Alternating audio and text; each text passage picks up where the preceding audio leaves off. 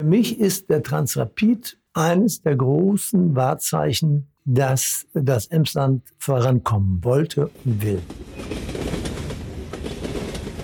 Sie fahren mit dem Transrapid in zehn Minuten an den Flughafen Franz Strauß. Und dann kommt da jemand und sagt, es geht auch, wenn wir eine bestimmte Magnettechnik einwenden mit einem Linearmotor, dass wir uns berührungslos bewegen können. Dieses Wunderwerk heißt Transrapid und es soll die Schienentechnologie revolutionieren. In ganz Deutschland wird von seinen Möglichkeiten geträumt.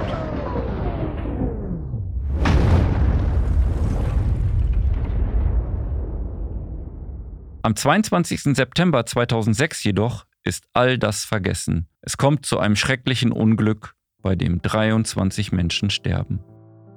Es war wie in einem Katastrophenfilm. Als wir dann über Reckenberge äh, auf die Trasse der Schwebebahn auffuhren und den Unglücksort erreichen, kamen uns die ersten Schwerverletzten blutüberströmt entgegen. Der Boden ist übersät von Trümmerteilen, von Sitzen, Füllmaterial, Kabeln und Glassplittern. Ein paar Meter entfernt liegt die große Nase des einstigen emsländischen Aushängeschildes im Gebüsch. Ringsherum sind blaue Säcke. Sie decken die Leichenteile ab.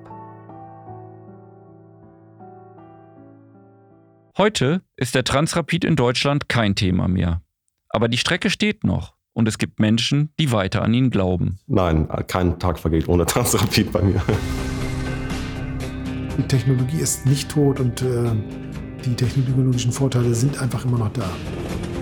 Mein Name ist Gerd Schade. Ich bin Redakteur für die NOZ im Emsland und in den vergangenen Jahren habe ich immer wieder über den Transrapid und die Folgen des Unglücks berichtet. Im neuen Podcast Transrapid zwischen Wunderwerk und Tragödie gehe ich mit euch den Weg des Magnetzugs vom Anfang bis zum Ende. Mit Menschen, die den Transrapid auf diesem Weg begleitet haben, spreche ich über Erfolge und Rückschläge und finde heraus, ob die Revolution der Mobilität uns vielleicht doch noch bevorsteht. Und natürlich sprechen wir über das tragische Unglück im Emsland, das nach wie vor in den Köpfen vieler Menschen dort präsent ist.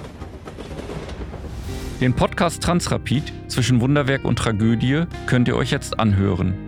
In den Apps der NOZ, im Web oder auf Spotify, Apple Podcasts und Amazon Music.